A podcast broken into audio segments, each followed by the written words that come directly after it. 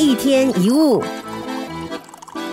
有些时候我们立刻就能获得自己渴望的事物；有些时候我们无论怎么努力，就是无法得到想要的东西。有时是老天的安排。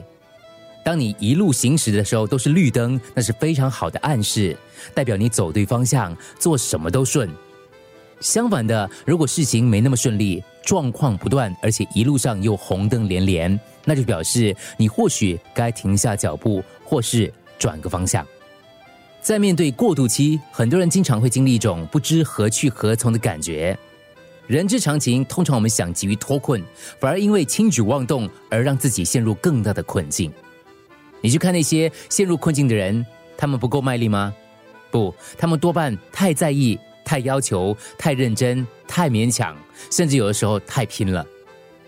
印度圣者 Ramakrishna 提醒我们：外壳还是青绿的时候，如果想打开那硬皮，我们就会发现那几乎不可能办到；但外壳一旦成熟，只需要轻轻敲，它可能就应声而开了。有的时候，事情似乎变得更糟，那可能是因为我们太急了。有时，我们得先学会某一些课题，这些课题是要让我们做好准备，让自己值得更美好。所以，顺其自然很重要，不强求，让一切自然发生。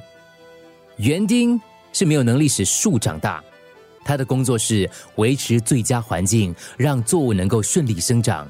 其余都是树木自己的事，我们不需要知道如何是好，只需要顺其自然。有时上天会安排这个如何的发展，播下种子，然后等待，不要期待结果马上就发生，只要顺其自然，万事万物会在属于他们的季节会慢慢到来。一天一物。